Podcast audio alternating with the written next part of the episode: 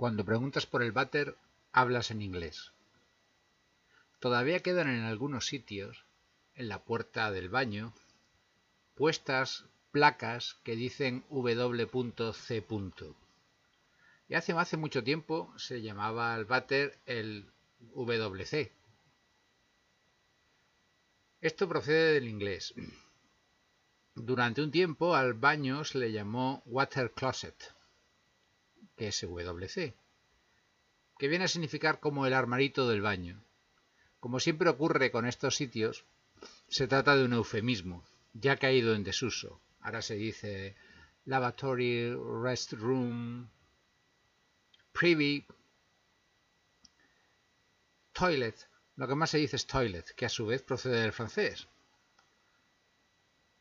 El caso es que esa palabra, water closet, pasó al español como el váter. Y hoy en día en español vas al váter, ahora con B, sin saber que estás diciendo una palabra de origen inglés.